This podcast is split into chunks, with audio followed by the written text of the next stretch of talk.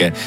11 Minuten nach der 6 Uhr um genau die Radio F geschaltet. Und falls das wirklich stimmt und Sternschnuppen tatsächlich Glück bringen, dann sage ich also, dann stehe ich den nächsten Tagen freiwillig am Morgen noch früher auf. Es geht um den Perseiden-Schauer, der in den nächsten Tagen über die Erde zieht. Und eben macht, dass wir da alleine dieses Wochenende die hunderte von Sternschnuppen werden gesehen über unseren Köpfen. Wir haben angefragt bei Arthur Sutsch von der Sternwarte was ist der Perseiden-Schauer genau? Portion Wissen für einen Start in den Tag. Schlauere Tag mit Radio FR. Der Name ist übergeben, wenn der Hauptanteil von den Teilchen von einem bestimmten Sternbild kommt. Und jetzt, am 12.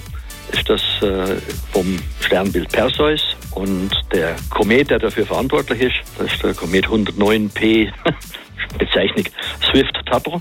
Komete werden immer benannt nach ihren äh, Entdecker.